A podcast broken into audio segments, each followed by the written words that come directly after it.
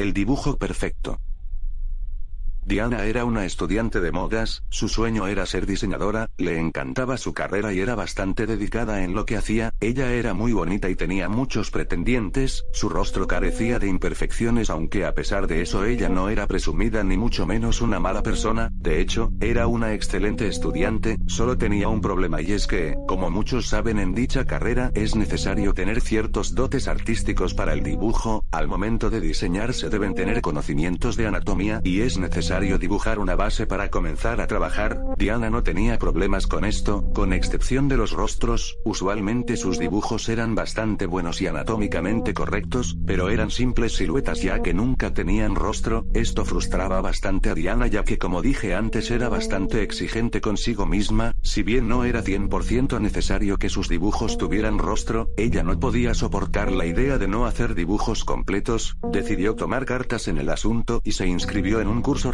aunque mejoró bastante aún no estaba conforme con lo que hacía, su obsesión se incrementó con el tiempo, ella dibujaba día y noche y pasaba las noches en vela tratando de hacer un rostro perfecto, esto a su madre le incomodaba bastante y ya estaba bastante preocupada por la salud de su hija, tanto física como mental, por lo que decidió hacerle frente y exigirle que dejara esa obsesión tan extraña, la mujer entró al cuarto de Diana y todo ahí estaba muy desordenado, había papeles tirados por todas partes y dibujos rayados en las paredes, hojas rotas, y al fondo estaba Diana en su escritorio dibujando, tratando de encontrar ese rostro perfecto a como diera lugar, su madre estaba bastante asustada pero aún así se acercó a ella lentamente y le puso la mano en el hombro, Diana no volteó ni tuvo reacción alguna, simplemente siguió dibujando como si no se diera cuenta de lo que sucedía a su alrededor. Su madre le arrebató la hoja de papel y le gritó, esto debe terminar ahora mismo, Diana volteó y la miró de forma extraña y con una voz algo apagada le dijo, mamá, No puedo más, no importa cuánto me esfuerce, jamás logro dibujar un rostro perfecto, la madre sostuvo la hoja de papel que le había quitado y observó el dibujo, era el rostro de una mujer hermosa, con unos ojos y una nariz perfecta, sus labios estaban perfectamente delineados y sus pómulos en la ubicación correcta, la mujer no lograba comprenderlo, levantó la mirada y le preguntó qué tiene de malo este dibujo,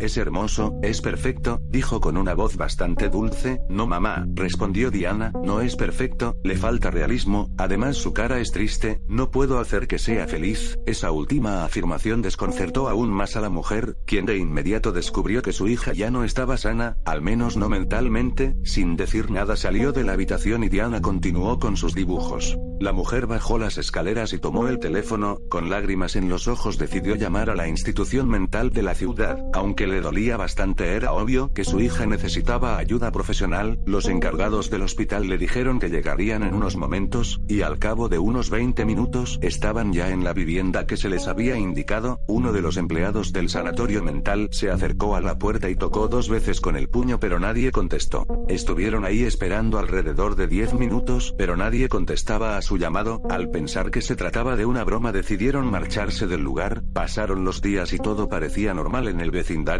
tranquilo como siempre había sido, pero al pasar más el tiempo los vecinos comenzaron a preocuparse, se dieron cuenta de que en ya casi dos semanas no habían visto entrar ni salir a nadie de la casa de Diana, al principio pensaban que estaban de vacaciones, pero se percataron de que cada noche una de las habitaciones tenía siempre la luz encendida, no eran más que sospechas de que algo raro sucedía, hasta que una noche un estruendo despertó a todos los vecinos, era un ruido horrible que provenía de esa casa, parecía un grito pero no era muy claro, los vecinos inmediatamente decidieron llamar a la policía, estaban convencidos de que algo malo estaba sucediendo en esa casa. La policía tardó alrededor de 10 minutos en arribar a la vivienda, al llamar a la puerta y no recibir respuesta los agentes decidieron derribarla, entraron rápidamente y al observar el interior todo parecía normal, al menos en la planta baja, al no encontrar nada decidieron subir las escaleras se dispersaron, y lo que encontraron en el cuarto de baño fue realmente horrible, era el cuerpo de una mujer, estaba tirado en el suelo con un gran charco de sangre debajo, las paredes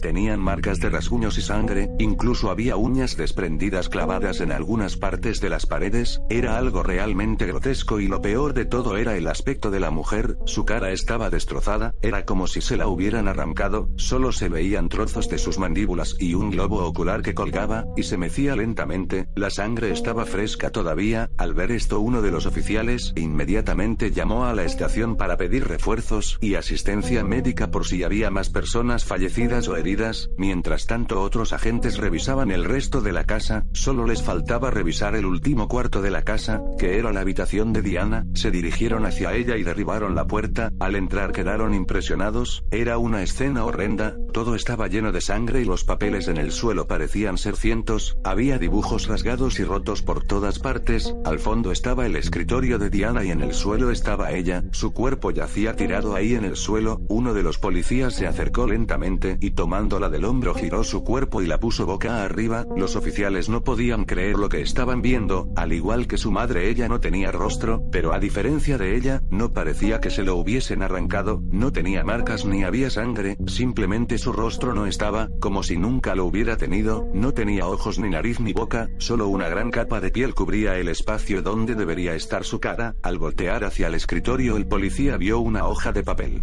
la única que estaba encima del escritorio y la tomó con su mano, al compararla con una foto que estaba en la habitación, se dio cuenta que era un dibujo de Diana, era su rostro como debió haber sido su rostro cuando lo tenía, el dibujo estaba muy bien hecho, los ojos eran muy reales, la nariz y la boca perfectamente detallados, tenía un realismo impresionante, era casi como ver una fotografía de alta definición, la cara de la joven estaba radiante y muy sonriente, por fin estaba feliz, era un rostro perfecto, era un dibujo perfecto.